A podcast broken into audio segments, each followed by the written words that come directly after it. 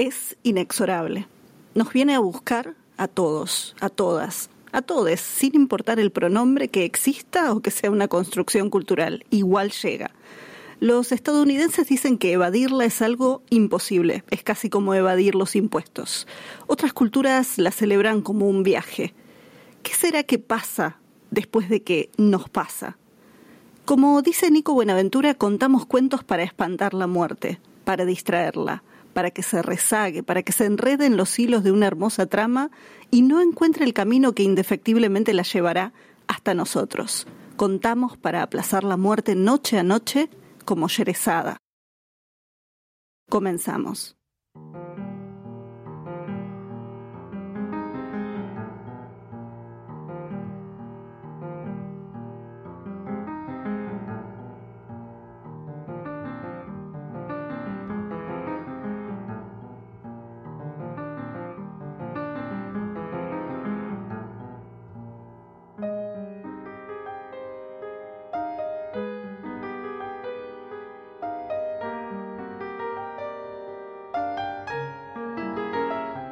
Bienvenidas, bienvenidos. Somos Pep, Manuel, Sandra y Anabel. Y esto es Iberoamérica de Cuento, un podcast quincenal dedicado al mundo de la narración oral en Iberoamérica.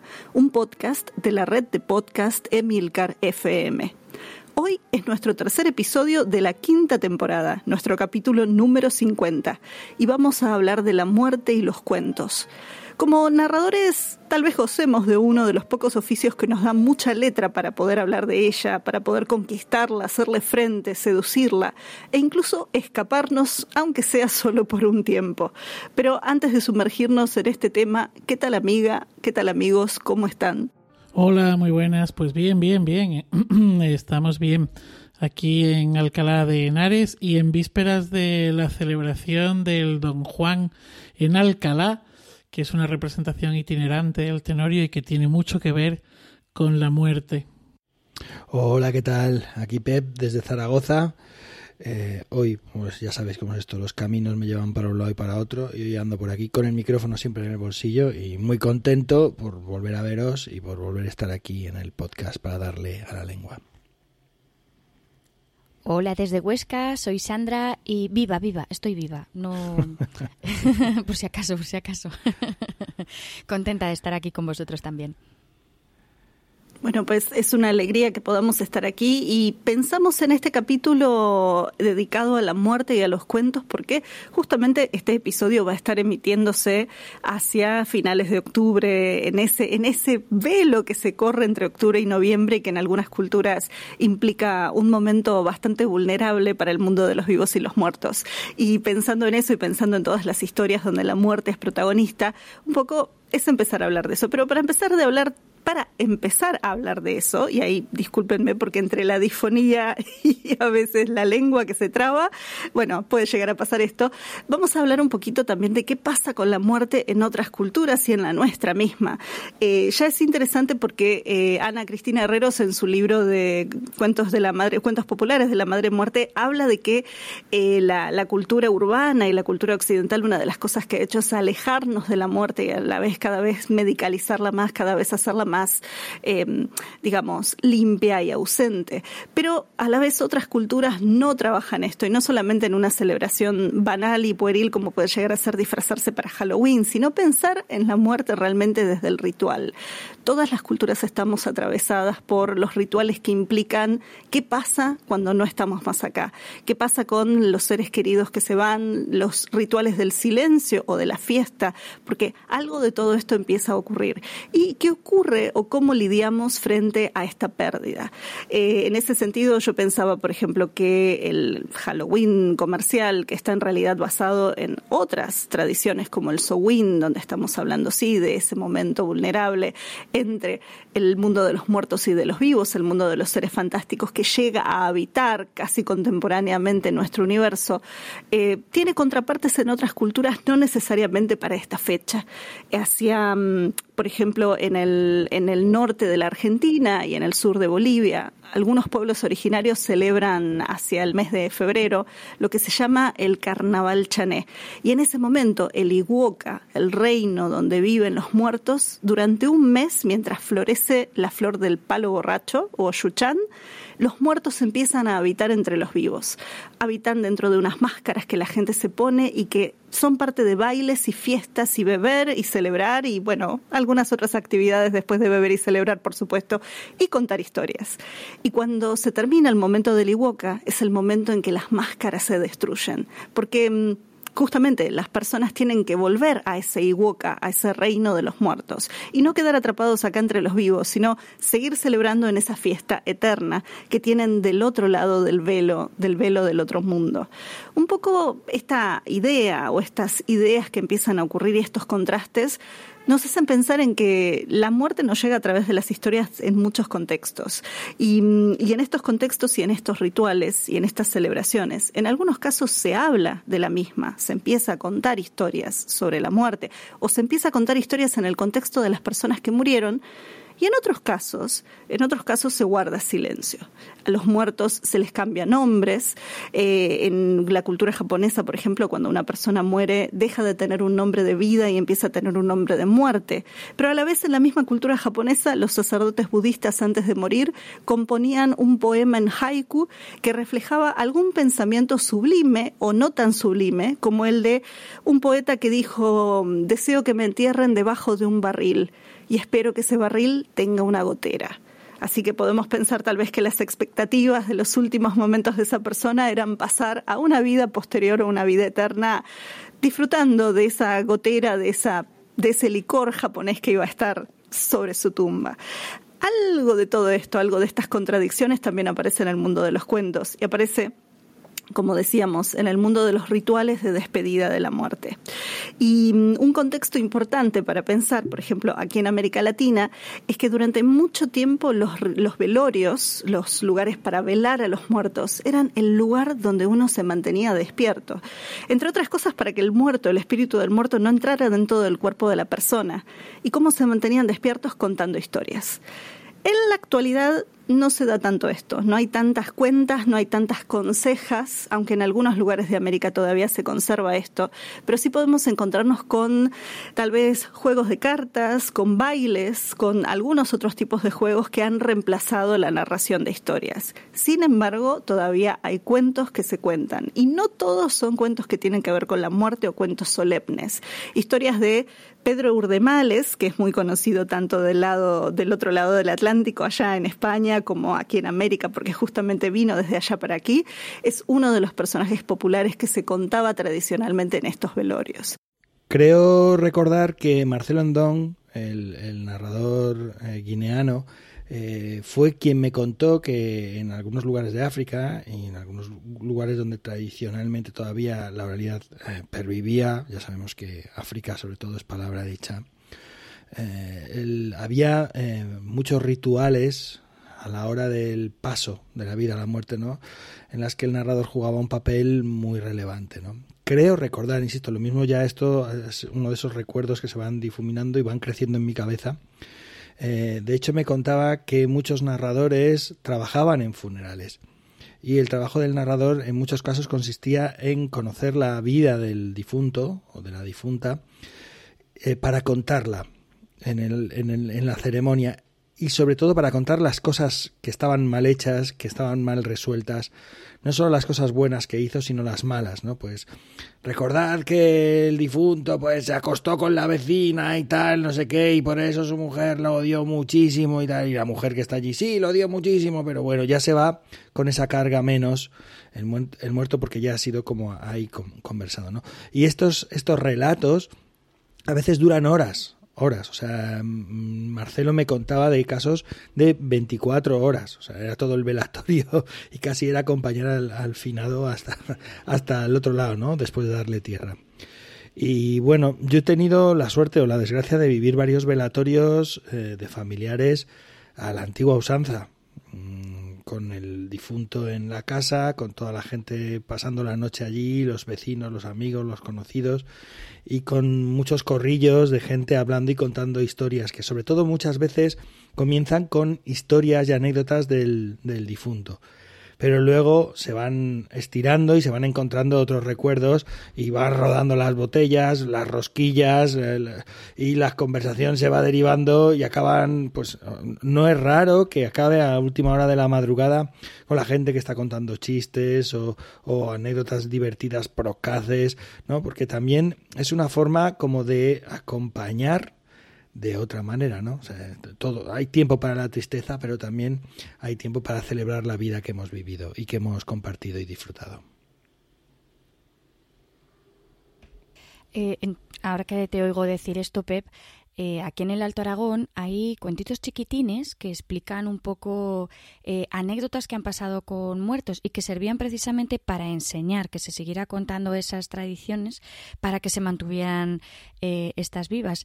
Pero fíjate, hay una costumbre que es la comida de, de, muerto y entonces normalmente como los pueblos eran pequeños se avisaban a las familias que venían de otros pueblos, se juntaban en casa toda la familia, pero existía la tradición de que esas comidas, que normalmente siempre era lo mismo, judías, eh, carne guisada, que podía ser de una oveja vieja o de pollo, porque claro, que llegue tanta gente a la casa a veces te pilla así, pero nunca jamás se daba café. ¿Y por qué no se daba café? Que parece una cosa fácil, ¿no?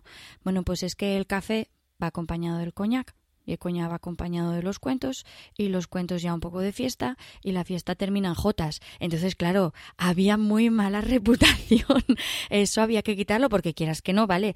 Está bonito que nos hemos juntado toda la familia, pero estamos juntos a comer porque hay alguien que ha muerto en la familia. Entonces, había que diferenciar las comidas de fiesta de las comidas de, de, entierros. Entonces, por eso normalmente no se solía servir café. Y, y otra cosa otra cosa curiosa de las comidas de entierro era lo de las judías, porque creían que de esa manera sí el, el, alma del muerto entraba en el cuerpo, volvería a salir, pero por otro agujero, y mm, las judías ayudaban a aquello. Esto se cree mucho aquí en el Alto Aragón. Y, y luego otra curiosidad otra curiosidad es el color. Por ejemplo, en las comidas de entierro jamás, jamás podía aparecer ni tomate ni pimiento rojo, porque esto era una cosa muy seria y estamos en casa de negro, estamos de oscuro porque se ha muerto alguien y no puede hacer, aparecer ese color tan, tan exuberante. Bueno, es fascinante esto que vos decís porque acá en América algunas tradiciones que se han fusionado con tradiciones indígenas traen mucho el color, que es lo mismo que pasa con algunas historias donde la muerte no es el final de la historia, sino que después sigue. En, bueno, en México obviamente que se ha hecho muy popular con algunas películas de Disney y además con todo el turismo, Día de Muertos es una gran celebración y entre otras cosas, incluye el tema del pan de muerto, que es un pan dulce que tiene forma de huesos, muy rico, muy delicioso, que se come, pero además de eso se hace la comida favorita de los muertos para ir a visitarlos a la tumba. Y acá en Argentina y en la zona de los Andes, yendo un poco más al norte, todavía está la tradición de hacer unas figuritas de pan y unas escaleras de pan también, que son para que el espíritu del muerto pueda subir al cielo. Y durante tres años se va haciendo una mesa de color violeta con comidas de todo tipo donde sí incluye alcohol y muchas veces termina viendo baile eh, y visitas a todos los vecinos de todo el pueblo porque en realidad se van a dar las condolencias de aquellas personas que se perdieron recientemente en el lapso de estos últimos tres años. Y entonces en esos tres años se hacen tres altares diferentes cada uno al primero más complejo, el segundo un poco menos complejo y el tercero un poco menos complejo, pero mm, es en estos contextos también donde tenías la comilona, tenías a veces el momento o del baile, de la bebida, mucho café sí, y el no dormirse seguro. Y entonces por eso de ahí las tradiciones más viejas serán con muchos cuentos y, y como decías Pep, no mucha anécdota también humorística,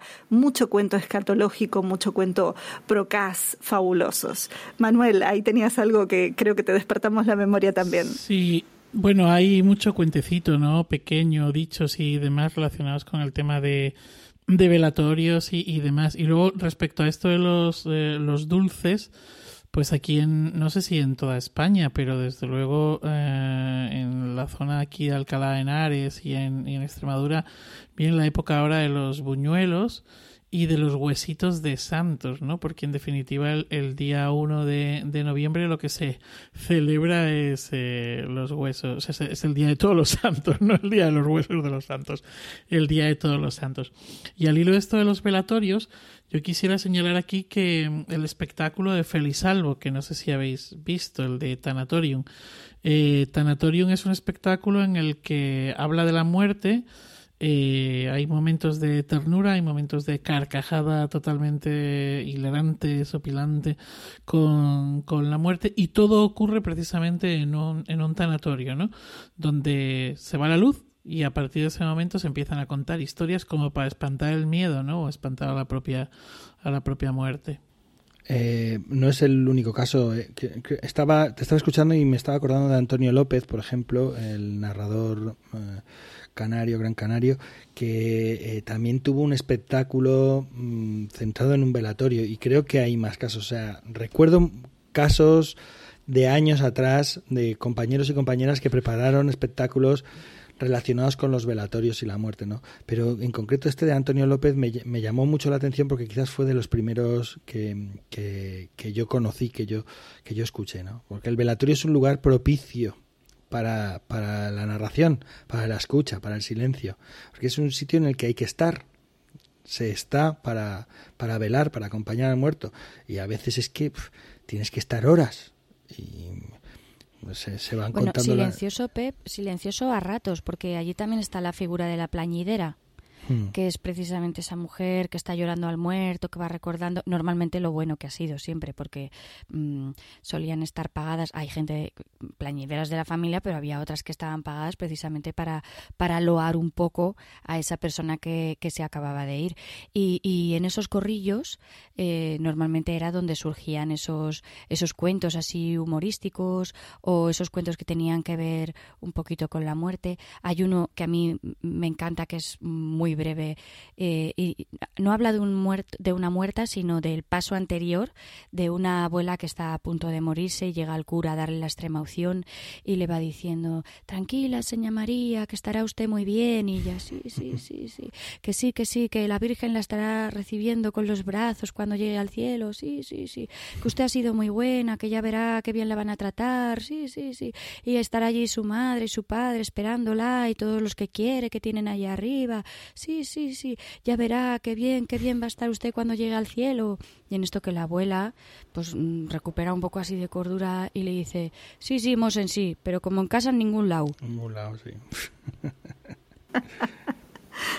Bueno, me, hace pensar también que para quienes no se dedican a la narración oral o a armar un espectáculo, de todas maneras los velorios, obviamente dependen muchísimo del contexto, pero son espacios también para recoger historias familiares.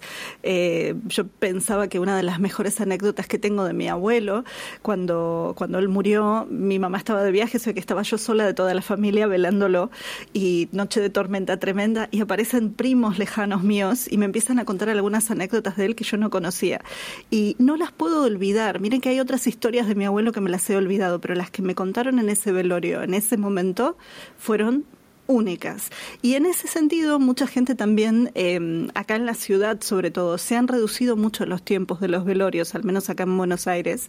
Y, y es algo que eh, algunas personas tal vez decimos, bueno, romper un poco, romper un poco tal vez con, con la cuestión del morbo, pero sí pensar en el tema del de, de, espacio de la palabra, ¿no? De reivindicar esos espacios de palabra. Yo por cambiar un poquillo de tercio, porque este tema nos daría para muchos, eh, sí también hay otra vinculación con el cuento y la muerte que, que va un poco, no tanto con el tema del espacio de contar cuentos o eh, la muerte como protagonista de los cuentos, sino va un poco más allá, es de alguna forma un poco más trascendente y a mí me llamó mucho la atención, he citado varias veces en el podcast el libro, el de la especie fabuladora de, de Nancy Houston, ella habla de, de la civilización, o sea, el ser humano de pronto es consciente de la muerte, de que va a morir y que cuando muere eh, ahí ya se acaba todo. Entonces, esa conciencia de la muerte nos ah, hace conscientes del tiempo. Ahí es cuando empezamos a desgajarnos, a separarnos, empezamos a dejar de ser animales y eh, empezar a ser otra cosa. No sé muy bien si sapiens o qué. El caso eh, es que eh, ese saber que hay un final eh, provoca el entrenamiento para ese final. Y es así, de esta manera, como surgen también los cuentos. Ella defiende este, este argumento, ¿no? Porque la vida, al fin y al cabo, tiene un principio, unas peripecias y un final. Y los cuentos, al fin y al cabo, son un principio, unas peripecias y un final. Entonces, como que los cuentos, no un cuento que hable de la muerte, sino los, cuentos, los cuentos en general son un entrenamiento para la vida y también son un entrenamiento para la muerte. Tú citabas, ¿no? Contamos para espantar a la muerte. Eh, citabas a Nicolás. Eh, sí, pero también contamos para ser conscientes de que la muerte está esperando al otro lado, ¿no? de alguna manera, aunque no sean, insisto, no sean cuentos de muerte. Es esa estructura reiterativa, continua, eh, de principio, nudo y desenlace, que es mm, una transmutación o que es una eh, claramente una personificación o un símbolo de lo que es la vida, ¿no? Una metáfora, perdón, no me salía la palabra, caramba, de lo que es la vida. Sí, totalmente de acuerdo con esto que está señalando Pepe. Yo me lo llevaría incluso más allá, ¿no? Y es el hecho de que el arte en general o casi cualquier actividad artística, yo me atrevería a decir que lo que están haciendo es representando la vida y por ende están representando la muerte, ¿no? Fijaos, por ejemplo, que una de las, una, en, el, barroco se, se hacen esos maravillosos bodegones que llamamos naturalezas muertas, ¿no? O, todos esos eh, cuadros que hablan precisamente, pues, eh, el Inictu Oculi y demás, ¿no? El de la de cómo la vida es bastante fugaz, ¿no? Y, que hay que aprovechar esa, esa vida. Sí, señalar un poco eso, ¿no? Que creo que en general también el arte habla de la muerte y habla de la fugacidad de la vida y habla de, de la vida y por tanto de la muerte, porque creo que son pues dos términos que van íntimamente unidos, ¿no? Lo que pasa que sí que es cierto, la ha nombrado Anabel como que em, eh, pues ahora los, velatorios son más rápidos, la muerte está menos presente, eh, por supuesto mm, hay, que pasar ese momento pero, pero de manera rápida, hay que seguir en el, en el día a día y, casi no da tiempo de, de, pensarla o de asumirla. Es como 24 horas corriendo, como mucho 48 y, y luego te encuentras solo en casa y es verdad que quizá no da tiempo para encontrar esas historias de las que nos hablaba Anabel. Tenemos ahora la muerte en nuestro mundo de una manera muy aséptica. Vamos a, velatorios o a tanatorios que están perfectamente limpios, máculos, no huele absolutamente a nada, es todo primoroso, perfecto. Mm, es demasiado lejos casi de, la muerte. Y, sobre todo esto lo vemos con, con, los niños. Yo recuerdo muchas abuelas y abuelos que entrevisto que eh, mira, por ejemplo, me acuerdo de, María, una señora que era de Azara, que contaba, eh, dice, a nosotras lo que más nos gustaba era, era colarnos en los velatorios y había aquí una señora que contaba historias muy buenas y, subimos a verla y, dice, nunca me olvidé de esa mujer muerta a verla allí en, en la cama pero no les dejaban mucho rato, mandaban los críos fuera porque enseguida montaban alborotos.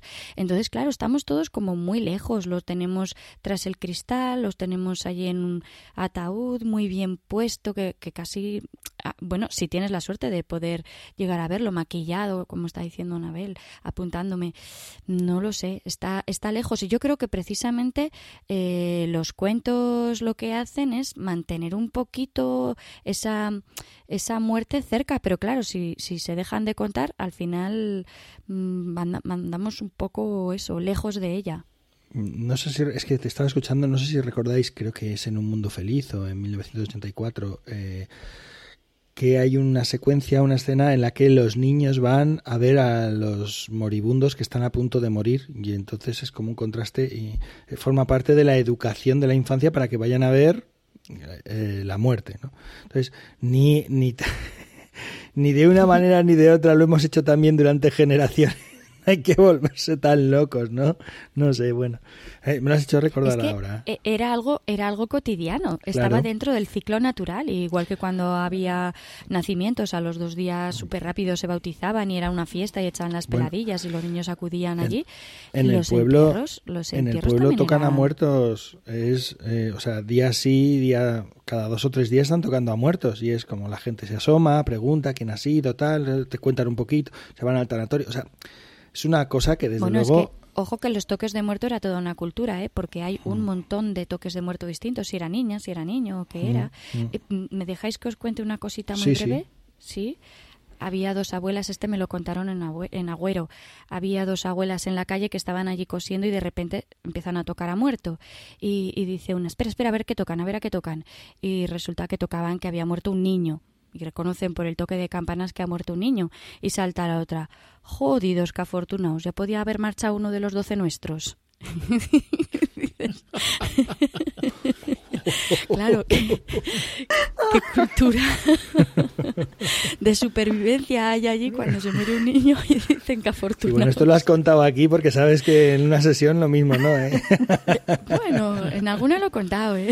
Esto para todos los santos siempre cae en alguno de estos al hilo de lo que tú decías de que ya no convivimos con la muerte de la misma manera o no está o no tenemos esa educación para la muerte que había, claro, pero es que es normal, es decir, gran parte de la población de este país o de este planeta vive en ciudades, ¿no? Eh, y ya no es lo mismo, quiero decir, eh, bueno, pues yo me entero de si se muere un vecino porque le han dado por poner una esquela en algún sitio del portal o de la urbanización, pero sin embargo, cuando se muere alguien en mi pueblo, pues eh, me entero, me entero siempre que estoy allí, bien porque tocan a muerto, o bien porque mi familia me lo comenta, o bien porque pasas por delante de la iglesia, o bien porque te encuentras con la, con la comitiva fúnebre, ¿no? ¿Cuántos de los que vivimos en ciudades nos encontramos con comitivas fúnebres? Es que es, eh, pues eso, si, si pasas a lo mejor por delante de una iglesia, porque además ya todo tiene, tiene lugar en los, en los tanatorios, ¿no? O sea que, bueno. Bueno, yo ahí metiéndome un poco desde el lado no de narradora, sino de arqueóloga, eh, una de las cosas que pasa acá también es que los rituales de tiempo y de espera son diferentes y además tienen que ver con cuestiones de salubridad y sanidad. Bueno, con todo lo que pasó con COVID sabemos muy bien eso porque fueron tiempos incluso más violentos. Pero eh, una, una de las cosas que me parecía que estaba interesante también pensar y ya empezando también a meternos en el siguiente bloque que, vamos a estar conversando, es que eh, ese tiempo de velorio, de velar, de esperar, de mantenerse despiertos, que podía llegar a ser acá una noche, tres, tres noches, nueve noches, em, era también ese tiempo de duelo previo, porque es justamente entrar como dentro de lo que después va a ser el duelo posterior. Y en muchas culturas ese duelo posterior implica un aislamiento, entonces cargarse de palabras previamente, cargarse de historias y de significados y de sentidos para acompañar después momentos de silencio, que es lo que a veces pasa. Em, y desde el lado de la arqueología te digo que a veces eh, hacemos una naturalización de la muerte que es muy dura también, porque uno no se da, o sea, escuchar con colegas decir, no, justo, bueno, estuvimos excavando y encontramos estos huesos y estamos pensando, bueno, estos huesos son personas. Eh, y sin embargo, también ahí yo creo que depende de la cultura y depende del tipo de historia, la muerte es más terrible o menos terrible, y el muerto también, digo, pero la muerte de por sí. Cuando pensamos en la muerte, además, desde la lengua castellana tenemos la muerte, y en general uno la asocia a femenina. Es interesante que, por ejemplo, en la cultura de habla inglesa, la muerte es más masculina. Eh, muy pocas veces se la ve como femenina y en general cuando se encuentran con alguna traducción de cuentos de origen hispanohablantes, eh, les es un choque cultural tratar de entender esto de esta mujer, eh, incluso ya desde la imagen de la Catrina mexicana, ¿no? y eso que, bueno, es una caricatura y es una, es una construcción del siglo XIX. Y mm, y a eso le sumamos también la idea, y ahí Manuel, vos desde tu experiencia del mundo del arte pensaba, ¿no? Cómo la muerte se va ilustrando y demostrando y representando a través del arte desde la época sobre todo medieval, como esta muerte inexorable y terrible, ¿no? Y bueno, con la clepsidra, con ese reloj de arena que está marcando ese tiempo que es imposible que se frene, pero también tenemos otras muertes dentro de las tradiciones orales y sobre todo en narrativas míticas que son mucho más amables o que están asociadas tal vez a la sexualidad, o que son más humorísticas también, eh, sobre todo en historias que hablan del origen de la muerte. A veces es una muerte tremendamente víctima eh, de, las circunstancias y es por eso que después termina siendo invisible. Eh, o, por ejemplo, originalmente solamente viene a buscar a un grupo, a una edad, a una persona y porque el pacto no se cumple, después termina viniendo a buscarnos a todos. Entonces tenemos como, cuando uno va explorando las historias del origen de la muerte, es también también fascinante encontrarse con todas estas eh, diferencias que también marcan tal vez el, retrato y la forma de relacionarnos con ellas. Por eso pensaba en esto del arte, ¿no? Y, en tu experiencia. Pero acá, Pep, está, está trayendo algo. Eh, sí, me, me, tiene, para mí tiene sentido la muerte en femenino, igual que ocurre con, con otras metáforas otros símbolos que son eh, nacimiento y, muerte, ¿no? Pues por ejemplo el mar, la mar, ¿no? El mar también es al mismo tiempo mm, un símbolo de, de, nacer y también de morir, que es a donde, a donde vas a parar, ¿no? Mm, y es la madre y puede ser la muerte. De alguna manera, para mí, tiene un cierto sentido. Ahora que hay un choque cultural, claro, uno, eh, la lengua te ayuda a construir eh, ese, ese, constructo cultural, no esa estructura cultural, eh, esos andamios en los que convives y en los que te manejas en tu, en tu cotidianeidad. ¿no? Pero vamos, que tampoco lo veo tan raro. Estaba pensando en un cuentito, porque no solamente en, en cuentos de tradición oral, ¿no? Pues hemos hablado, por ejemplo, de antes de empezar el programa, pues por ejemplo en la, eh, la muerte madrina, que es un, pues este es un programa en el que se está hablando de cuentos tradicionales y de muerte, pues la muerte madrina tiene que ir delante, ¿no? Eh, todo el mundo lo conoce. Pero hay cuentos como por ejemplo, mm, hay uno que a mí me gusta mucho, se titula Cinco minutos y unos polvorones, no sé si, no sé si os suena, es un cuentito mm, de... A ver si lo veo bien. Estefan Servant e Irene Bonachina que está publicado por eh, es una editorial de allá, de América. Y la muerte va a recoger a una viejita y la viejita está dejando toda la casa recogida porque ya sabe que le toca el turno, no es el momento de, venir, ¿no? Eh, y entonces está terminando de recoger todo y se presenta la muerte, ya para llevársela. Dice, bueno, pues mira, eh, eh, me falta por terminar esto otro, si te parece bien, te preparo un té, esperas y mientras te tomas el té yo termino y nos vamos. Entonces le prepara el té a la muerte y le dice, pero ahora, el té está delicioso con unos polvorones. Si, si no te importa esperar cinco minutos, los preparo y tal. Y la muerte dice, sí, sí, prisa no tengo, total, ¿no? De aquí le prepara los polvorones, claro, a los de los polvorones viene la vecina, que pasa? Se va liando la cosa y cuando se dan cuenta, aquello es un carnaval, un festival de vecinos, niños, gente bailando, cantando y que es lo que os, lo que de alguna forma ocurría también en muchos velatorios, ¿no? Esa celebración de la vida. Y claro, al, terminar ya el amanecer le dice la muerte, oye, mira, me voy, ¿vale? Eh, ya vendré por ti más adelante, ahora, pero ya eh, te lo todo listo la próxima vez, que no nos enredemos como esta, que ha sido estupendo, pero, y se marcha. Entonces la muerte no se la lleva, ¿no? Eh, ah, tengo también una, un cuentito que conozco en el que la muerte no es un, ente así tipo humano. Pero os lo voy a contar más adelante en cuanto se escuche primero, porque así os doy un poquito como de tensión narrativa. Sí, bueno, por alusiones y por el tema este del arte, ¿no? Eh, la representación de la muerte en el arte muchas veces ha venido de con forma de, de mujer y es que yo yo siempre pensé eso eh, eso que tú has dicho, ¿no? Y ese, esa, ese cerrar el círculo, ¿no? Es la, la madre y es la que se lo lleva también, la que se lleva aquello que ha, que ha parido, ¿no? Bueno, en el arte aparece en la, figura de mujer por lo general y luego aparece siempre eh, o casi siempre en una edad avanzada, muy avanzada, incluso ya esquelética, grotesca y demás. Supongo que esto tiene que ver también con esas famosas tres edades, ¿no? Eh, del ser humano, de la persona. Por otro lado están las vanitas y, las naturalezas muertas de las que hablaba anterior, anteriormente, ¿no? Eh, y luego también la muerte representada con los relojes de, arena y sobre todo con las calaveras. Y fijaos que esto nos puede dar juego, porque lo de la calavera está muy presente en la narración oral y en los cuentos. Bueno, yo pensaba también que con esto que vos traías, Pep, de la muerte madrina, eh, todas las versiones de la muerte madrina que hay, incluyendo las variantes que tienen que ver con el soldado y la muerte, em, porque ahí incluso tenés versiones donde la historia con el ahijado médico, pero tenés otras versiones donde es la relación con su compadre, el padre de este muchacho ahijado de esta muerte, que, que termina, bueno, haciendo el reemplazo de las velas. Y en ese sentido hay una mm, Eh, hay una película mexicana que es de los años 40, 60, 40, 60 más o menos de esas décadas, que es impresionante, que se llama Macario, porque reprodujeron en la película la escena de las velas, todas las velas que representan las vidas de la gente. Y es espeluznante y a la vez maravillosa para verla. Digo, la, la, recomiendo pensando en las pocas veces en las que el cine toma una tradición oral y la, la plasma con, con, mucho respeto y con mucho arte. Y mm, a la vez, sí, hay una, mm, hay varias historias donde la muerte aparece, eh, eh, justamente esta historia que ustedes traían recién, eh, hay una historia que yo recuerdo cubana, al menos la, la variante que conozco, de una, una anciana que también la muerte la viene a buscar y esta anciana hace muchas actividades, entonces la muerte llega a su casa, pero ella no está porque está cuidando el campo y entonces la va a buscar el campo y mientras tanto la anciana se fue a otra parte y después se fue a esa otra parte, pero la anciana está cuidando a otros, a alguien que está enfermo, van a buscarle al enfermo y así hasta que en un momento la muerte está tan cansada que se termina yendo.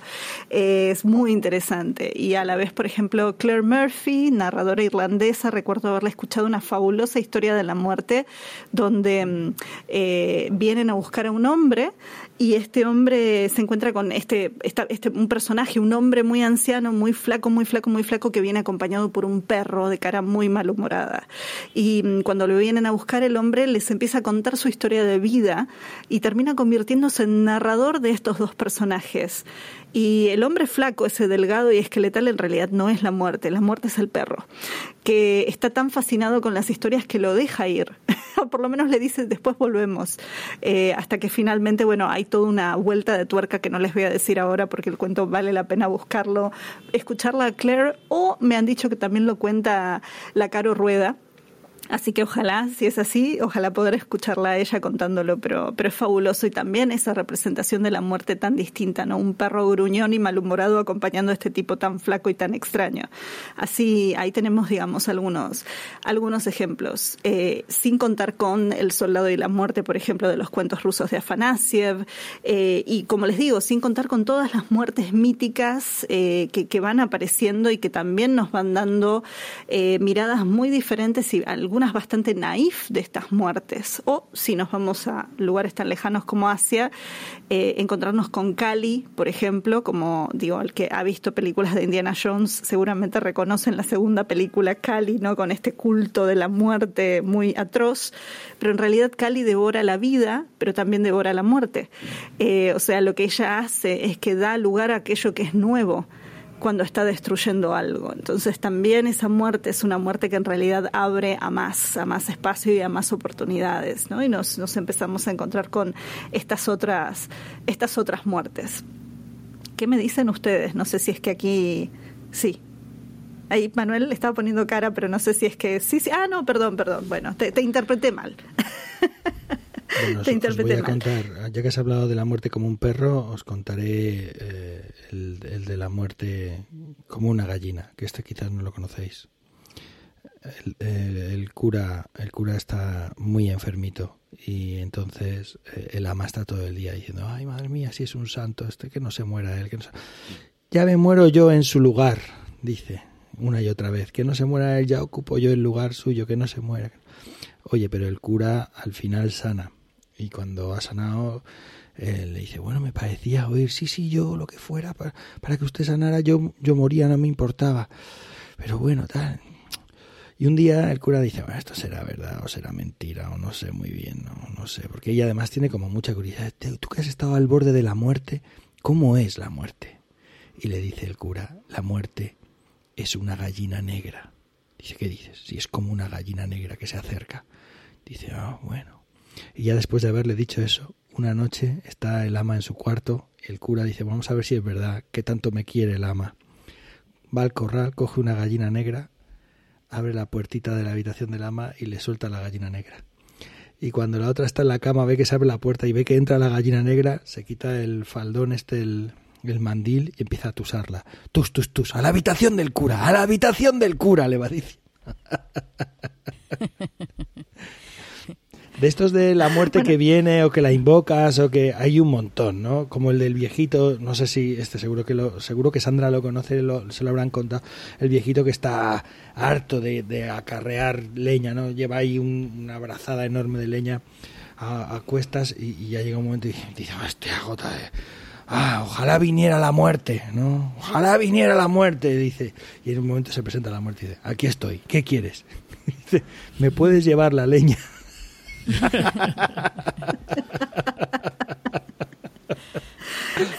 o sea que a la hora de morirse hay muy pocas ganas. y de chistes también, hay un montón de chistes relacionados con la, con la muerte. Esos dos que están porfiando y dicen, eh, ¿cómo será lo que hay allí? Dice uno, pues no sé, pero mira, el primero que eran dos, dos que les gustaban los toros. Entonces dicen, eh, Dice, ¿cómo, ¿cómo será cuando nos muramos? ¿Habrá plazas de toros o qué? Y, y dice, pues el primero que se muera viene y se lo cuenta al otro, ¿no? Entonces se muere uno y él aparece al cabo de unos días el otro y le dice que vengo a decirte que te vayas preparando, que hay plazas de toros e igual te hacen torear, ¿no? Entonces, bueno, hay así también mucha chistecico y cosas de esas. Oye, ¿qué os parece si pasamos al siguiente bloque? Sí, y pensando también en esto que vos traías, ¿no? Eh, justamente, ¿qué pasa cuando la muerte te viene a buscar? Eh, yo Sí, una cosa que quería decir que me olvidé de decirlo antes, ¿no? Con esto de la muerte madrina, y eso, pero solo eso voy a decir, que sí es interesante que la muerte es lo más democrático que hay, porque viene para todos, ¿no? Nuevamente, esto que decíamos en la introducción, y que la muerte madrina sobre todo se destaca mucho, eh, más allá de, los engaños que uno puede hacer. Pero sí, cuando llega la muerte a buscarte, llega el momento de la ansiedad y los momentos de la negociación. ¿Qué hacemos cuando viene la muerte? Y muchos cuentos también nos dan respuesta, o por lo menos nos dan indicadores de qué hacer en esos casos. Yo había traído mm, en ese sentido dos ejemplos. Eh, a ver, tres en realidad, pero uno, uno no lo voy a traer ahora. Eh, uno que es de la India y es, un, es una historia muy popular allá, que es la de Savitri y Satyavan, eh, una joven y un joven que, mm, bueno, acá disculpen el ruido que tal vez se llega a escuchar, ¿no? Pero cosas que pasan. Savitri y Satyavan son una pareja que se enamora, una joven que primero no tenía futuro marido y bueno, después lo conoce a este joven y cuando se casan les vaticinan que él solamente va a vivir un año de vida y ella decide casarse igual y hace todo lo posible para proteger a este esposo del cual ella está enamorada, un ex, un príncipe que perdió su reino, con un padre que está ciego, bueno, una, una historia muy difícil. Y cuando se cumple el año del casamiento de ellos, Satyavan sale fuera de su casa y cae muerto al piso. Y ahí aparece Yama, que es el dios de la muerte, que lo viene a buscar y Savitri los empieza a seguir, empieza a seguir a Yama que está cargando a su esposo, a Satyavan, y ella no para de seguirlo y atraviesa desiertos y aparece, atraviesa bosques y selvas, y en un momento Yama, que la ve a esta mujer que no deja de seguirlos, le dice, no te voy a entregar a tu marido, no me lo pidas. Pero en compasión de toda esta búsqueda que ella hace, le dice que le va a dar un deseo, y ella le pide recuperar la vista de su suegro. Yama se lo da. Sigue caminando, y nuevamente ella lo sigue, y lo sigue, lo sigue, lo sigue hasta que finalmente le pregunta, le dice, no te voy a dar a tu marido, no me lo pidas, pero me puedes pedir un segundo deseo. Y ella pide que se recupere ese reino de Satyavan que él y su padre habían perdido. Pero sigue a Yama igual, por más que él le conceda este deseo. Y cuando ya están por descender en una cueva hacia los infiernos, que también me recuerda mucho la cueva de Orfeo y Eurídice, ahí Yama se da vuelta nuevamente y le dice, acá no vas a poder entrar estoy llevando el cuerpo de tu esposo y solamente te voy a conceder un tercer deseo, pero no podés pedirlo a él. Y ella le pide el deseo de tener 100 hijos, 100 hijos de Satyavan. Y como ya me había aceptado darle ese deseo, y era imposible que ella tuviera hijos con un muerto, entiende que ella justamente logró engañarlo con sus palabras y le devuelve al esposo que ella no le pidió, pero sí le pidió con su deseo. Y esa es una de las historias que más se cuenta en India respecto a esto, ¿no? Muy distinto de Orfeo dándose vuelta. Sí, sí. Sabes, sabes que eh, estás contando esta historia y una historia europea, un cuentito europeo que tiene esto mismo. Sandra siente lo mismo, la, conoces tú también, que es el eh, tiene que pedir un deseo solo y eh, tiene a la suegra que está ciega o a su madre que está ciega, a su mujer que no tiene hijos, que le pide un hijo, que le pide un hijo y, dinero y tiene que decidir, ¿no? Y entonces lo que pide, venga Sandra, dilo tú. Es que no me acuerdo cómo es ah, la frase. Te, digo yo la frase. Pero dice como eh, que mi suegra pueda ver a mi hijo meciéndose, de... mi mujer meciéndose en, una, cuna, de oro. Eso es. Y así resuelve los tres en una sola petición, ¿no? Entonces es maravilloso. En una cuna de oro. Bueno, ahí, ahí yo creo que justamente esta historia tan clásica, tan clásica de India fue viajando y llegó porque, así como ustedes la conocen, también yo la conocía como una historia irlandesa. Pero a la vez este descenso del inframundo, ¿no? Tratando de negociar con la muerte, como Orfeo y Eurídice negociando con Hades, como también tenemos, bueno, incluso la desesperación de Isis y Osiris, ¿no? Cuando Osiris lo parten en pedazos y ella tiene que buscarlo y reconstruirlo aunque no lo encuentra completo. Digo, tenemos eso y después tenemos obviamente intercensiones menos eh, poderosas, pero que de todas maneras tienen que ver con cómo engañar a la muerte o cómo tratar de negociar estar un poquito más, un poquito más de tiempo. Eh, hay una historia del Tibet que creo que esta la recopiló Ana Griot en el, en el cuento de ella de cuentos populares de la madre muerte, que es eh, una muerte que la encierran eh, la encierran dentro de un laberinto debajo de un árbol y para que esté ahí durante mucho tiempo atrapada y se olvide, ¿no? entonces ahí también tenemos como formas. Pero también vos, Pep, creo en un momento habías mencionado eh, algunos, bueno, cuentos más clásicos como El Peral de la Tía Miseria, que, que también en la versión china es el árbol de lichi. Sí. Claro, sí, no, los mencioné, pero no para hablar yo de ellos, que, ah. seguro que Sandra y Manuel también conocen el Peral de la Tía Miseria, El Diablo y el Herrero, que son también de la misma manera. Hombre, lo interesante, que podemos hablar de esos cuentos, ¿eh? eh lo interesante para mí es la antigüedad que tienen estos cuentos. Eh, el Herrero y el Diablo, o El Diablo y el Herrero, eh, forma parte de los cuentos que están considerados o que sabemos ya con certeza que hace más de 7.000 años que se están contando.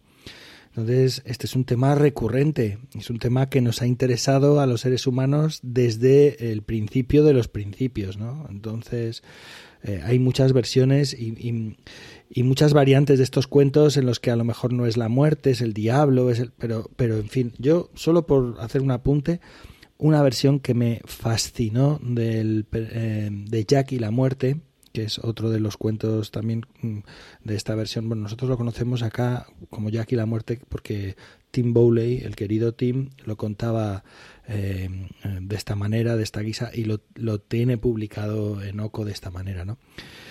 Em, una versión que escuché a, Mats Rechman, en, eh, este el narrador creo que es sueco, eh, que, me, que me, me, maravilló absolutamente eh, en esta versión de Jack y la muerte cuando al cabo del tiempo el niño es consciente de que tiene que soltar a la muerte para que eh, haga su trabajo. Suelta la muerte y entonces, claro, la muerte ha estado tanto tiempo sin trabajar que tiene que hacer. Tiene mucha tarea, ¿no? Y entonces Mats en ese momento, no sé de dónde sacó la versión, está fascinante.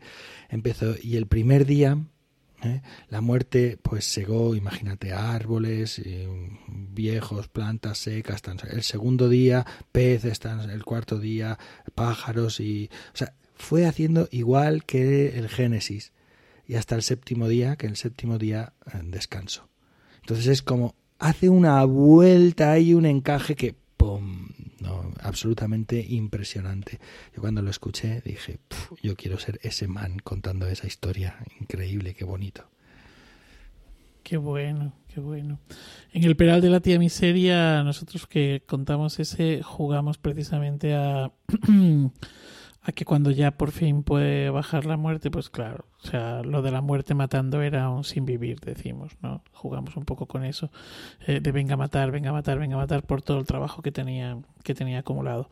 A mí me fascina, pues eso, la antigüedad de, de estos cuentos y me fascina también esa capacidad para darle la vuelta ¿no? a, todo, a todo esto. O sea, que, que lo que es como algo que para nosotros se convierte en la vida real como algo que va a pasar y tiene que pasar y no hay manera, en los cuentos pues precisamente se le consigue dar la vuelta.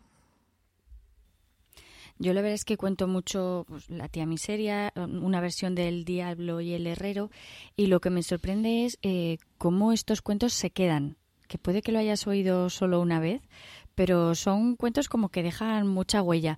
Y yo contaba mucho, bueno, sigo contándolo, pero contaba muchos de estos en torno a todos los santos y sobre todo con una celebración que hacíamos en, en, Radiquero, que contaba muchos cuentos de, de muerte Y, es sorprendente que hay gente que a lo mejor me ha visto siete, ocho, hace diez años y se siguen acordando, por ejemplo, de, del diablo y el, y el herrero. Y luego muchos de estos eh, la gente disfruta para que les asustemos. O sea, quieren que lo cuenten porque muchos acaban allí como con un susto o no te lo esperas ya que la muerte parece que el, herrero o el protagonista la ha engañado y al final la muerte reacciona y, y va por ellos con un susto final. Y, y, a la gente le encanta, le encantan estos cuentos de muertos y le encanta esos, esos sustos que se dan al final. Me salgo ligeramente, ¿vale? Eh, hay una, un corto de animación que se titula eh, La muerte y la...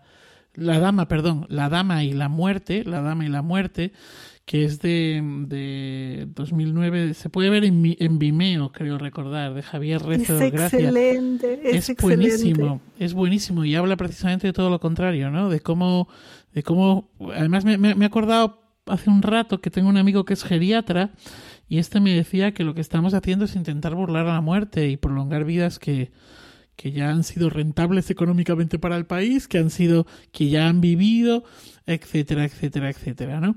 Y, y aquí precisamente lo que ocurre es todo lo contrario, ¿no? Como el, el sistema intenta mantener y, y, la dama lo que quiere es eh, acudir a, a, los brazos de esa muerte. Perdonad que me he ido a otro sitio de otro Mira, terreno. al hilo de esto me estás recordando un álbum ilustrado francés que se llama La Petite Mort, lo que pasa que no me acuerdo ahora el, el, el título, y, y habla de una niña enferma.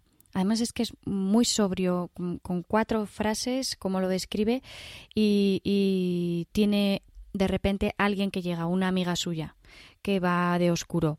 Y es la Petite Mort que llega a buscarla porque no hace más que pedirla. Entonces, como todo el mundo a su alrededor quiere que ella se salve, y ella ya ha dicho, no, yo ya he llegado hasta aquí, me tengo que ir. Y entonces se, la lleva a la muerte, pero en este caso es la Petite Mort porque es una muerte adaptada a la misma edad de, de la niña, de la paciente.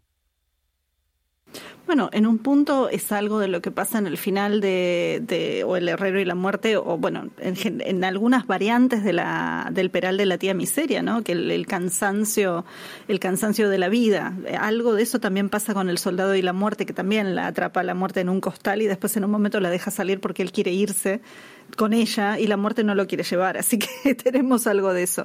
Yo pensaba que eh, el otro personaje que también trata de evadir a la muerte, ya pensando en qué pasa después de la muerte, es Koschei el Inmortal, que es un personaje de la literatura rusa que um, aparece sobre todo en María Morevna, pero también aparece en algunos otros cuentos maravillosos rusos, y es aquella persona que desde su poder y para ser inmortal y que nadie pueda vencerlo, esconde su vida en la punta de una aguja dentro del hueso, de, dentro del huevo de un ánade, que a la vez está dentro de un cofre o dentro de una liebre, bueno, toda, toda esta serie de cosas que después un héroe o una heroína tiene que, que resolver.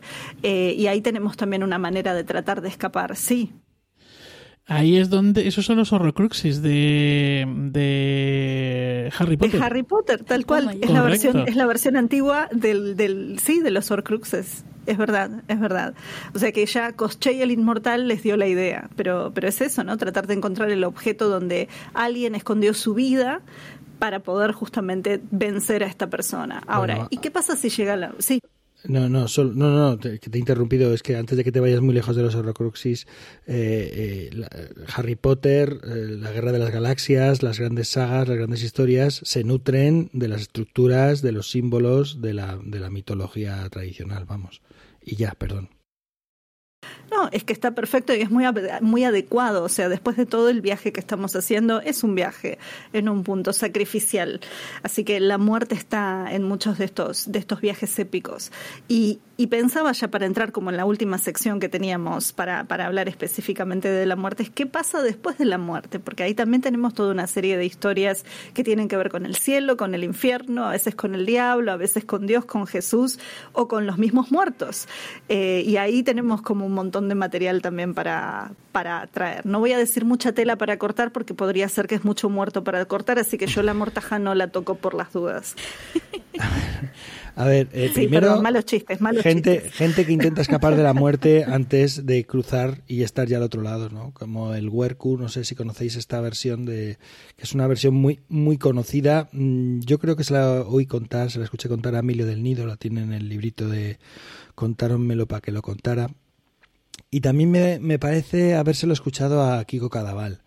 ¿no? El tipo que la muerte le anticipa que va a ir a... le dice, esta noche vengo a por ti, y entonces para que eh, no lo recoja, pues la mujer le afeita, le pone un traje y tal, y entonces el tipo se marcha a la taberna a esperar a que pase las 12 de la noche y que la muerte no lo encuentre. Y claro, va a la muerte y no lo encuentra, y se pilla un cabreo y va buscando, me cago en todo, tal, no sé qué, y no lo encuentra. Y, y como se tiene que volver al, al sitio donde sea, que va a la muerte con alguien, se va a la taberna, está allí tomándose un vino y dice, me cago, entonces que no se queda. Y dice, a ver, tú, el calvo ese, venga, conmigo. Y se lo lleva. Y es al que, al que ha pillado ya dice, pues si no está el otro, alguien me tengo que llevar, pues al calvo ese, que es el mismo, ¿no? Que es esta idea de que no hay escapatoria. Es lo que decías, lo que ha salido en algún momento.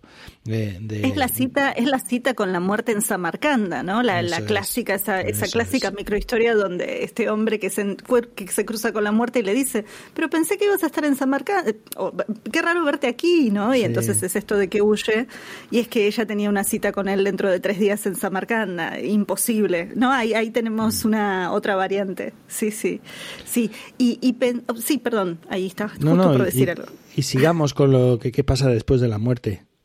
¿eh? Porque hay muchos cuentos de cielo, de infierno. Ha- Has citado tú brevemente, por ejemplo, el del soldado y la muerte, que es el del costal, donde atrapa a la muerte, la tiene Sí. dentro y luego eh, le quiere irse con la muerte y la muerte no quiere. Entonces, eh, depende de la Él variante. va al cielo. eh, Sí. Eso es. Entonces, en- depende de la versión, lo que hace es que mete el costal en el cielo o en el o en el infierno, donde sea que quiera ir, y dice soldado al costal y ¡pshum! entra dentro y de esa manera pues consigue entrar al, al cielo o al infierno, ¿no? O a, o a donde Ay, vos ir. sabés que las, las variantes que yo conocía no lo lograba nunca, porque incluso los ángeles y los diablos le tenían miedo. Entonces, no, no había forma. Me gusta esa variante, que con el Sí. engaño entra con el costal. Está buena, Con- está Aquí buena. en Aragón tenemos una también muy conocida que es el herrero de Calcena.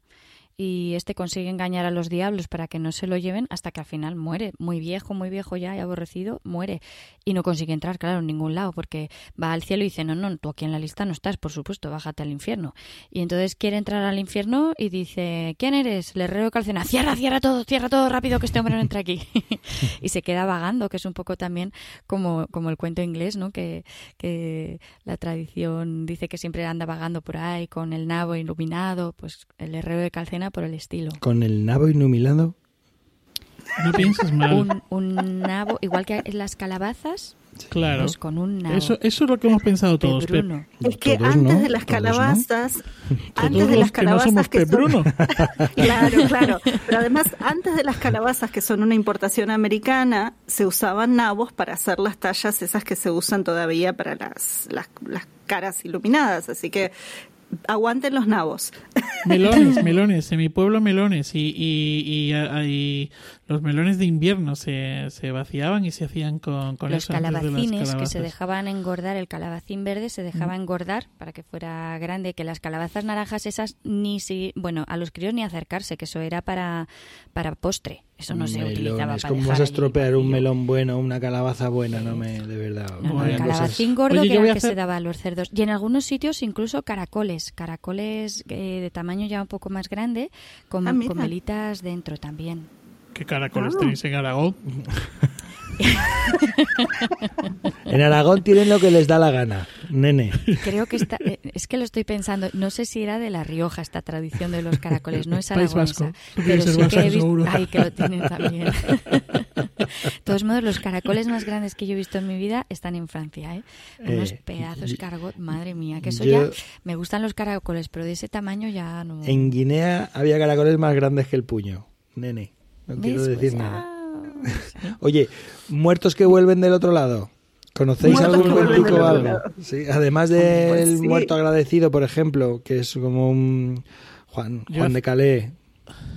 Haciendo algo- un poco de, de patria con el tenorio, ¿vale? El- Ah, sí. el Don Juan Tenorio, el, burlador de Sevilla, todos estos que tienen ahí esa escena, el convidado de piedra, el convidado de piedra bueno, todos estos beben, toda la parte de la muerte, eh, beben del, del, famoso cuento, creo que es el Atu 470A o B o algo así, ahí los, los Atus, ya me lo corregís, eh, que es el de la calavera ofendida, ¿no? Donde, bueno, pues a veces es uno que da una patada a una calavera, otro que se burla de una estatua en el cementerio, eh, de un nicho, y entonces pues se invita a la, a la cena, ¿no? de manera que el, el, el ofendido aparece, el muerto aparece en la cena y se lo lleva además a la, al otro lado, a la ultratumba, a mostrarle, pues como ocurre por ejemplo en el caso del don Juan Tenorio, pues su propio, su propio entierro, ¿no? Y bueno, son cuentos igual, que llevan contándose una barbaridad de tiempo. Hay algunas versiones también en, en China. Está presente en toda Europa, está presente en, eh, América Latina y está presente en, en, el norte, bueno, en el norte, no sé si en el norte de, de África, pero sí que en África hay por lo menos dos o tres versiones que se han recogido sobre, sobre esto. Yo sí que he recogido cuentos que hablaban de muertos que regresaban y curiosamente hay una hay un grupo de, cuentos que hablan de mm, alguien que se supone que está muerto y en realidad no lo estaba. Entonces, por ejemplo, en, en Alquézar eh, recuerdo uno que nos contaban que se había muerto una abuela muy rica, de casa muy buena, y siempre les había dicho, sobre todo, sobre todo, enterrarme con el anillo, enterrarme con el anillo, que tenía un anillo así como muy ostentoso. Y la entierran con el anillo, pero claro, en esa casa había varios criados que conocían que la habían enterrado con el anillo, los trataban fatal, les pagaban muy poco, tenían cien mil hijos que dar de comer, y entonces dos de ellos deciden ir por la noche al cementerio. Dice, total, esa mujer, ¿para qué lo va a querer? ¿Para qué lo va a querer? Y, y, se acercan al cementerio por la noche, mm, desentierran a la mujer, o sea, abren la tumba, abren el féretro, le cogen la mano e intentan quitarle el anillo. Pero no hay manera, está allí muy encajado, muy encajado, y venga a estirar y cada vez más fuerte y cada vez más fuerte. Y en uno de estos estirones, de repente la abuela que dice, niño, me habéis te estás quieto, que el anillo es mío y les pega un susto que para qué. Entonces es de este tipo que decía antes, de cuentos de sustos, y que hablan también de una época bastante curiosa, de esas grandes pestes que asolaron Europa, cuando la gente se enterraba muy rápido, muy rápido y no siempre estaba muerta.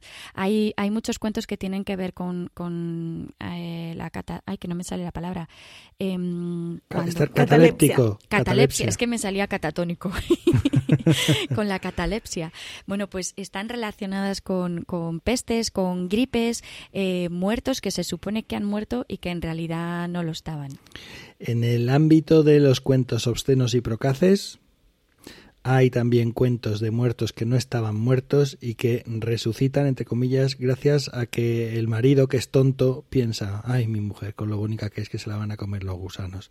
¿Cómo se va a ir así, de esta manera? Con lo que yo la quiero y la echo de menos. Y en el velatorio, en ese ratito que está él solo con ella, decide hacer una última coyunda y en mitad del, del fornicio la otra eh, recupera, pues ya sabes lo que es el ritmo, el ritmo tiene que ver mucho con la respiración y la reanimación cardiopulmonar. Pues ahí de pronto la otra recupera el aliento y, el sabor de la vida y la resurrección. Y es muy bonito una versión que conozco que cuando la mujer resucita, el tipo, el marido es tonto, ¿no? Y ya vienen todos, ¡ay, qué maravilla! ¿Cómo? ¡Qué bien! Y dice el médico, pasa un médico por ahí, hombre, pues mira, pues ha estado bien, ¿no? Y alégrese que, que ha, resucitado a su mujer, alégrese, le dice. Y el tipo está todo triste, dice, oh, si lo llego a saber. ¿De qué se iban a morir mi padre y mi madre si lo llego a saber? Ay, por favor. Ay, no. Es que son buenísimos, hay de estos que son tremendos. Bueno, te digo que seguramente esto era cuento de velorio, seguro, seguro, pero seguro, ¿eh? Hombre, y desde luego cuento con, con, alguien que regresa del más allá, es por supuesto nosotros aquí conocido como Marieta Marieta, pero la, asadura del muerto. La asadura del muerto, ese muerto que, que regresa para y, que también nos habla precisamente de un periodo eh, muy antiguo y probablemente este cuento nos esté hablando de cuando dejamos de ser eh, caníbales. claro. cuando ya nos tienen que aleccionar a través de los cuentos y, de esas historias que nos van encaminando hacia una nueva forma de cultura y decir, no, no te puedes comer a tus muertos, hay que dejarlos enterrados que ya no somos caníbales. Entonces también cuento antiquísimo, igual que los que estábamos nombrando antes. Hay un cuento. Bueno, y yo. Ah, una, una cosa que iba a decir solo respecto al canibalismo es que también puede ser, también puede ser un reflejo de algún momento de hambruna, porque sabemos, o sea, desde el lado del registro arqueológico, hay evidencias de momentos de canibalismo en distintos momentos históricos cuando había alguna crisis alimenticia. Eh, y usualmente era algo que la gente no decía pero ocurría. Entonces ahí digo, seguramente ahí también ese tipo de cuentos de la asadura del muerto cobró fuerza después de algún caso que se haya compartido. Perdón, Pep, que te había interrumpido. La verdad es que me alucinó porque lo estuvimos haciendo unos años en un, en un proyecto junto, junto a Nacho Pardinilla que se llamó Alquézar Cuento a Cuento y recorríamos el pueblo de Alquézar contando cuentos en distintos puntos y, siempre en una zonita así oscura para dar buen susto. Contábamos el de Marieta, Marieta. Pero Alquézar es un, sitio turístico de lo, de lo más turístico que tenemos aquí en, en Aragón. Y, y claro, lo contábamos en en, español y en francés. Bueno, pues nos encontramos un montón de versiones por, por, el mundo. Es que había ingleses que tenían versiones, irlandeses, franceses, italianos, pero en Latinoamérica también nos hablaban y nos llamaba Marieta. Eh, y, eh, curioso que era un niño, no era una niña, sino que era un niño, y, y también Pedrito, con, distintos nombres, pero es un cuento que está extendidísimo. Eh, además del muerto agradecido y de otros muertos que vuelven a por lo suyo, como, como este, yo es por no abundar, porque es que el muerto agradecido es bastante largo y también creo que bastante conocido. Eh, conozco un caso de un cuentito, es que me da mucha rabia estar aquí porque no tengo los libros a mano para consultarlos. Eh, es un cuento que es como un pre-vampiro casi, ¿no? Una muchacha que muere por una maldición que le echa, no sé si alguien que le echa un mal de ojo, una criada, una gitana, alguien que la odia por lo que sea, envidiosa, y muere y entonces ella pide, eh, antes de morir, la muchacha que está muriendo, que todas las noches haya un soldado velando su tumba el padre, que es así como muy potentado, pues le dice, no te preocupes que eso será así. Y la primera noche hay un soldado velando la tumba y en medio de la noche se abre la tumba y se come al soldado. Sale ella con los ojos echando eh, fuego por los ojos y por la boca. Es alucinante el cuento. Yo cuando lo, lo, leí digo, pero esto es de la tradición oral. Y así va ocurriendo todas las noches se va comiendo a todos los soldados, ¿no? Los va echando al, al, al, a la fosa, ¿no? Donde, donde tiene ya el ataúd, que sale y los echa ahí. Y entonces, claro, van desapareciendo los soldados y hay un soldado que le toca el turno a la noche siguiente y dice yo me voy de aquí, vamos, paso porque esto quedarme aquí por la noche. Y en el camino de ida encuentra al viejito que le explica cómo puede resolver eso, ¿no? Y cuando lo resuelve, pues eh, resulta que la muchacha, eh, digamos, se desencanta y ya no está muerta. ¿Vale? Entonces tiene mucho que ver, por ejemplo, eh, Mm, casualmente en el muerto agradecido hay muchas versiones en las que la muchacha tiene, la mujer con la que se casa, tiene dentro una serpiente que sale, ¿no? Es que también está como embrujada y se come al, compañero del, muerto agradecido, ¿no? Eh, o lo mata o lo intenta matar y por eso el muerto agradecido ocupa su lugar en, en la cama en la noche de bodas. Entonces, tiene un poco también esa vinculación con esos muertos que vuelven o que no están tan muertos o que son muertos vivientes.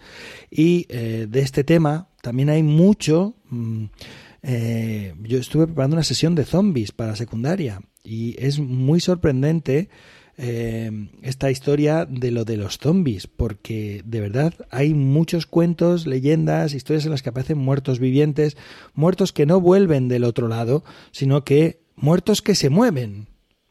Por ejemplo, ¿no? O que caminan o que hacen trabajos. Bueno, eh, yo pensaba dentro de estos muertos que no están muertos, eh, que hay algunas tradiciones, a ver, sin hablar de fantasmas ni de aparecidos, porque fantasmas y aparecidos también ya eso sería como todo un programa específico, me parece. Pero, mm, eh, por ejemplo, en... Ay, ahora se me olvidó el... no, ya sé dónde. En... ah, pero esto es en la India. En la India ustedes tienen una colección de cuentos que se llaman, sí, esto es, pero así se me van, se me van cruzando los países asiáticos. Eh, tienen los 22 cuentos del Betala o los 25 cuentos del Betala. Los Betalas son no vivos, o sea, ni siquiera es que son muertos, son no vivos. Eso quiere decir que esto sería como una especie entre un vampiro o un zombie o una persona que está muerta pero no está pero está activa. Y mm, ahí en esa historia es una historia que digamos recoge algo similar a lo que pasa en el Kalila de Tipna no son cuentos así de, de aprendizaje para los príncipes. Entonces lo que tenemos es un príncipe o un rey bastante poco juicioso que tiene que tratar de capturar a este Betala y como está eh, el Betala duerme colgado de un árbol boca abajo entonces él tiene que ir a agarrarlo ponérselo sobre el hombro y llevárselo. Y el Betala le cuenta una historia una historia final abierto que termina siempre con una pregunta. Y este rey o príncipe que es tan imprudente no puede evitar responder lo primero que se le ocurre, que nunca es la respuesta. Y en el momento que él habla es el momento en que el Betala se libera. Entonces vuelve al árbol. Y lo que dicen es que los 22 cuentos o los 25 del Betala son porque son 25 historias hasta que finalmente el rey aprende. No solamente aprende, sino que descubre que la misión era porque alguien lo quería matar a él. Pero bueno, no les quiero decir mucho más porque sería un gran spoiler. No, tiene, Nicolás Buenaventura tiene una versión, un espectáculo que es, es, esta, es este, esta propuesta, igual que tiene la guerra de los búhos y los cuervos, pues tiene esta otra, tiene unos trabajos magníficos en ese sentido, el de recuperación y de eh, adaptación, digamos, de traer a, a estos tiempos esos viejos cuentos que tienen algunos miles de años, claro. Bueno, estos, estos betalas la verdad que tienen historias muy fascinantes y nos encontramos también con una figura mítica que sería uno de estos muertos que está ahí dando vueltas.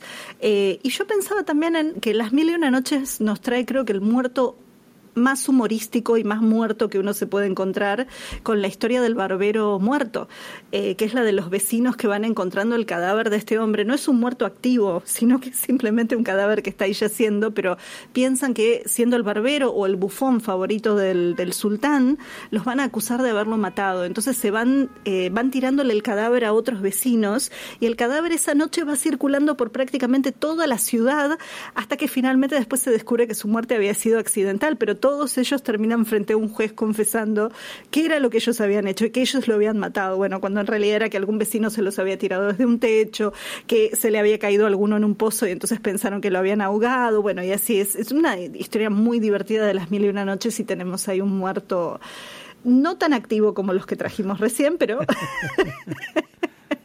pero muy presente, muy presente. Oye, hemos dejado, hemos dejado de lado todo lo que es la literatura infantil, hemos citado algunos libricos, eh, compañeros, mm, más allá del Gran Río, El Pato y la Muerte, que no lo, no lo hemos comentado, pero es que si no ya nos meteríamos sí, em, lejos y muchos otros cuentos. Dime.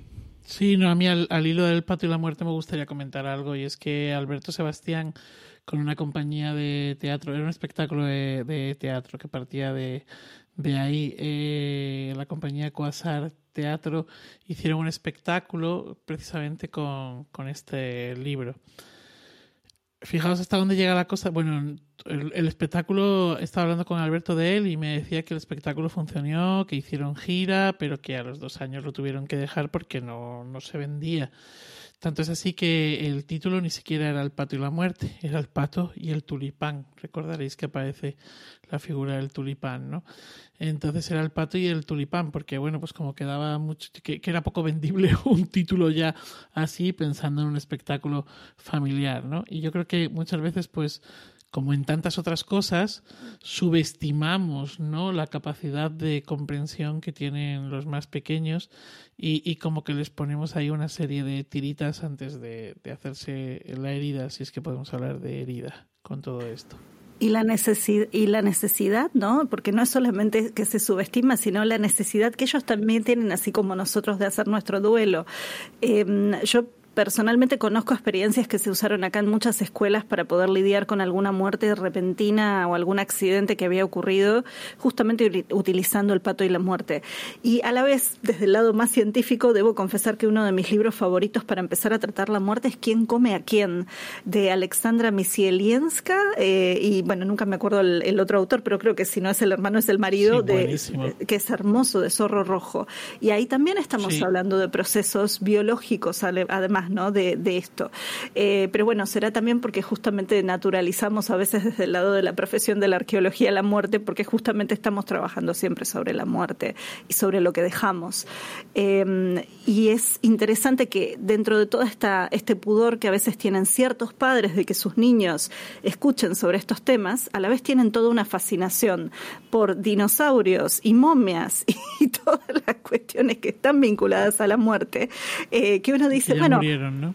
que ya murieron y que aparte es así, o sea, digo, y, nos olvidamos a veces de que si tienen esas fascinaciones porque están haciendo preguntas y porque tal vez está bueno que empiecen a aparecer esos cuentos. Yo también tengo un espectáculo de cuentos sobre el origen de la muerte y también me costó bastante venderlo en algunos lugares porque ya simplemente por hablar de eso era, era algo que la gente esperaba que fuera más terrible de lo que después se encontraban, porque se encontraban con muertes muy variadas y muy, muy diferentes y a veces muy sorprendentes, ¿no? Uno tiene esta imagen a veces de, otra vez, de ese esqueleto terrible e inamovible.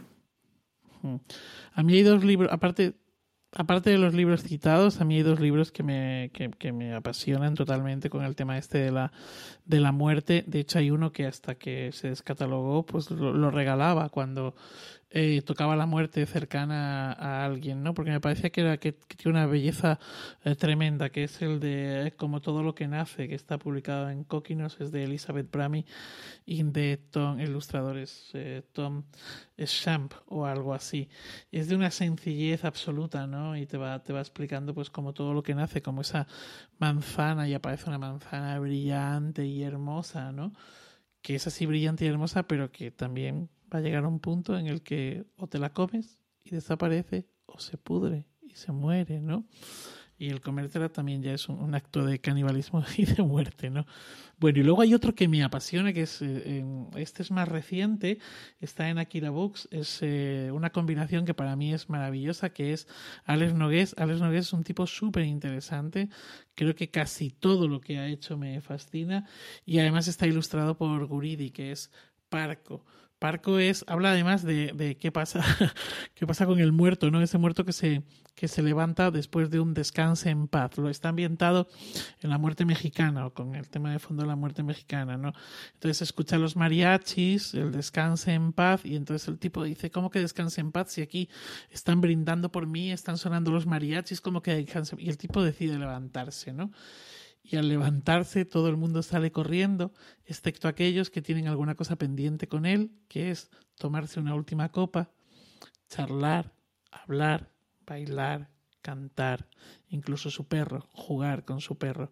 Y ya en ese momento vuelve y dice, ahora sí, descanso en paz, ¿no? Eh, es maravilloso, absolutamente maravilloso y lo recomiendo encarecidamente. ¿Recordáis el prólogo de los doce cuentos peregrinos de, peregrinos de, mm, Gabriel García Márquez? De Gabriel García Márquez, sí. Que habla una anécdota de, eh, alguien que ha muerto y, está encantado porque al velatorio han ido todos los amigos y él se mueve por allí con todos y, y conversa con unos, con otros. Algunos hace tanto tiempo que no los conoce. Y, o sea, que no, los, que no está con ellos, ¿no? Y mm, sigue toda la ceremonia hasta que por fin después del funeral pues van al cementerio no y él allí pues feliz conversando con unos con otros tal. Hasta que llega el momento en el que dejan el ataúd ahí y cuando lo dejan pues ya se van todos y es cuando él se da cuenta que no puede seguirles sino que se queda allí ahí en la, en la soledad ya se ha despedido no entonces un poco es esta idea no de la muerte como ese descanso ya al otro lado ya no vuelta, ya no hay manera, ya no hay opción. Bueno, en fin, chicos, hemos hablado de este tema. sí, hemos hablado y nos hemos pasado de tiempo y pido disculpas porque, pero nos entusiasmamos, creo, dentro del contexto. Una, una cosa que quería decir como para ya ir cerrando, ¿no? Cuando estamos pensando en esto y pensando también en esta historia que vos trajiste, Manuel, eh, la muerte en los cuentos y la muerte y los cuentos lo que nos da es el regalo del tiempo, ¿no? Del tiempo de poder escuchar y del tiempo tal vez de poder duelar, para decirlo de alguna manera con un neologismo. Y pensar también que no todo el mundo está en, los momentos en donde estamos viviendo una, una crisis o una tragedia, eh, la, la, muerte va a implicar distintas formas de lidiar con ellas, pero tener la opción abierta de las historias es algo que también puede ser una manera de empezar a curar. Em, y en ese sentido voy a recomendarles un libro que es de Nigel Barley, que se llama Danzando sobre la tumba. Es un trabajo antropológico sobre distintas prácticas de la muerte y ahí uno puede encontrarse con la diversidad de formas, desde el silencio hasta un ataúd en forma de avión o en forma de Iron Man, como puede llegar a estar ocurriendo actualmente en algunos lugares, eh, que implican distintas cosas y que siempre están, o sea, hasta el propio objeto, hasta la propia cultura material nos está contando una historia. Pero para cerrar, cerrar, sí quería dejarles una recomendación un poco más narradoril, para decirlo de alguna manera, y es el texto del narrador de Walter Benjamin, que en un contexto tremendo, implicado con todo lo que estaba pasando con el holocausto y la Segunda Guerra Mundial, toda la crisis que eh, estaba ocurriendo y los cambios que estaban pasando en la primera mitad del siglo XX, Benjamin en ese ensayo anuncia la muerte del narrador. Lo anuncia frente a la era de la información y a la era de los periódicos, por y de la novela de autor, y a la vez en su propio ensayo, él abre la esperanza de que el narrador o la narradora, como aquellas personas que traen la experiencia de la sabiduría, la experiencia que tiene que ver no con lo informativo, sino con apelar a otras, a otros aspectos de lo humano, eh, nunca está muerto, sino que siempre abre una puerta nuevamente para poder revivir. O sea, aquello que muere, digo yo, revive, ¿no? Así como Cali destruye para justamente poder construir, desarma lo negativo para traer lo positivo, bueno, para decirlo de una forma muy burda, algo de esto también Benjamin en el narrador lo, lo anuncia. Y en ese sentido solamente recomendarles que ustedes se encuentren con esa lectura, porque es muy fuerte encontrar la muerte del narrador cuando justamente es a través de la narración que vamos reviviendo aquello que queremos que siga estando. Em, y con esto vamos terminando nuestro podcast. Llega a su final, que no es un final definitivo porque ese sería otro. Eh, pero bueno, como sabemos, podríamos seguir mucho más. Vamos a ir despidiéndonos y en ese sentido les invito a mis compañeros y compañera a, decir sus saludos y sus palabras. La verdad es que ha sido una maravilla oírte justo además hacer este final. Desde que llevo, mm, desde el 2000 que empecé a recoger tradición oral, siempre la frase que más nos han repetido es esto se muere, esto se acaba, esto no se va a seguir oyendo. Y bueno, pues igual estamos allí los narradores haciendo que, reviva y que no, o por lo menos que no termine de morir, o, que muera y lo... no lo sé, no lo sé. Bueno, que es siempre un placer compartir este espacio con vosotros y seguir aprendiendo a vuestro lado. Igualmente, queridos, querida, queridas, eh, yo un placer enorme y además viva la palabra viva, que es la palabra dicha, que es la palabra de los cuentos contados. Pues igualmente, me lo he pasado de muerte y estaba yo dándole vueltas ahora y, y oye, os emplazo a que cuando me muera eh, vayáis a contar cuentos a mi funeral o lo que haya. Oye, me alegro eh, mucho de que quieras morirte antes, Manuel. No te preocupes que allí estaremos. Tú, tú y yo, Manuel, hemos vivido una situación increíble que quizás deberíamos contar antes de, de despedir Por favor, cuéntenla. Increíble con el tema de los cuentos y la muerte. Sí, murió el narrador Carlos Saed y bueno, pues después de, de muerto nos invitaron a, a, unos cuantos narradores y amigos, lógicamente, de, de Carlos a... Joder, A contar, a hacer un, pequeño homenaje. contada, era una, un pequeño homenaje contada.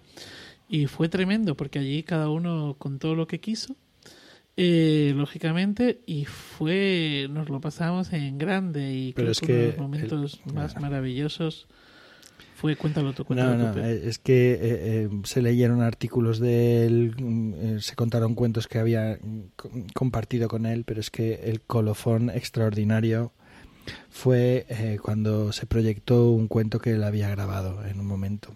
Un oh. cuento que fue descojonante toda la gente tirada por el suelo de la risa. Después de una hora y media llorando, tristísimos, tal, aparece ahí el cuento, que era un cuento de humor muy divertido, contado además con una gracia Bueno, fue un, una catarsis grupal impresionante, fue increíble.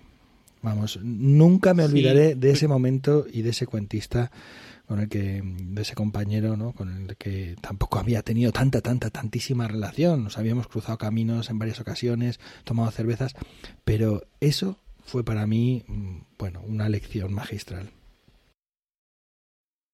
Y creo que con esto también ustedes ponen en palabras algo, ay, ya me emocionaron a mí, eso que no lo conocían y tampoco estuve con ustedes, pero eh, ponen en palabras algo que es que la contraparte de la muerte, la contracara de la muerte siempre es la vida o sea, y nunca, nunca va a estar el llanto sin la risa. Y creo que esas son las oportunidades que tienen estos contextos de narración y muerte, ¿no? Donde uno la pasa de muerte, pero también de vida. Em, y bueno, ya terminando, les recordamos que esto es Iberoamérica de Cuento, un podcast quincenal dedicado al mundo de la narración oral en Iberoamérica y realizado por Pep Bruno desde Aigal, aunque hoy no está allí, por Sandra Araguaz desde Huesca, por Manuel Castaño desde Alcalá de Henares y por Anabel Castaño, quien les habla desde Buenos Aires. He tenido el privilegio de poder coordinar este capítulo del podcast y compartirlo con mis compañeros y mi compañera. También les recordamos que Iberoamérica de Cuentos forma parte de la red de podcast de Emilcar FM y que pueden consultar y comentar todos nuestros contenidos en las plataformas más importantes de podcasting y en Emilcar FM barra de cuento, donde tienen acceso a nuestras cuentas de Twitter y en Facebook. Gracias J, como siempre, por tu fabulosa labor. Gracias Joan por la música y gracias a ustedes por escucharnos, acompañarnos y seguir dando sentido a lo que hacemos.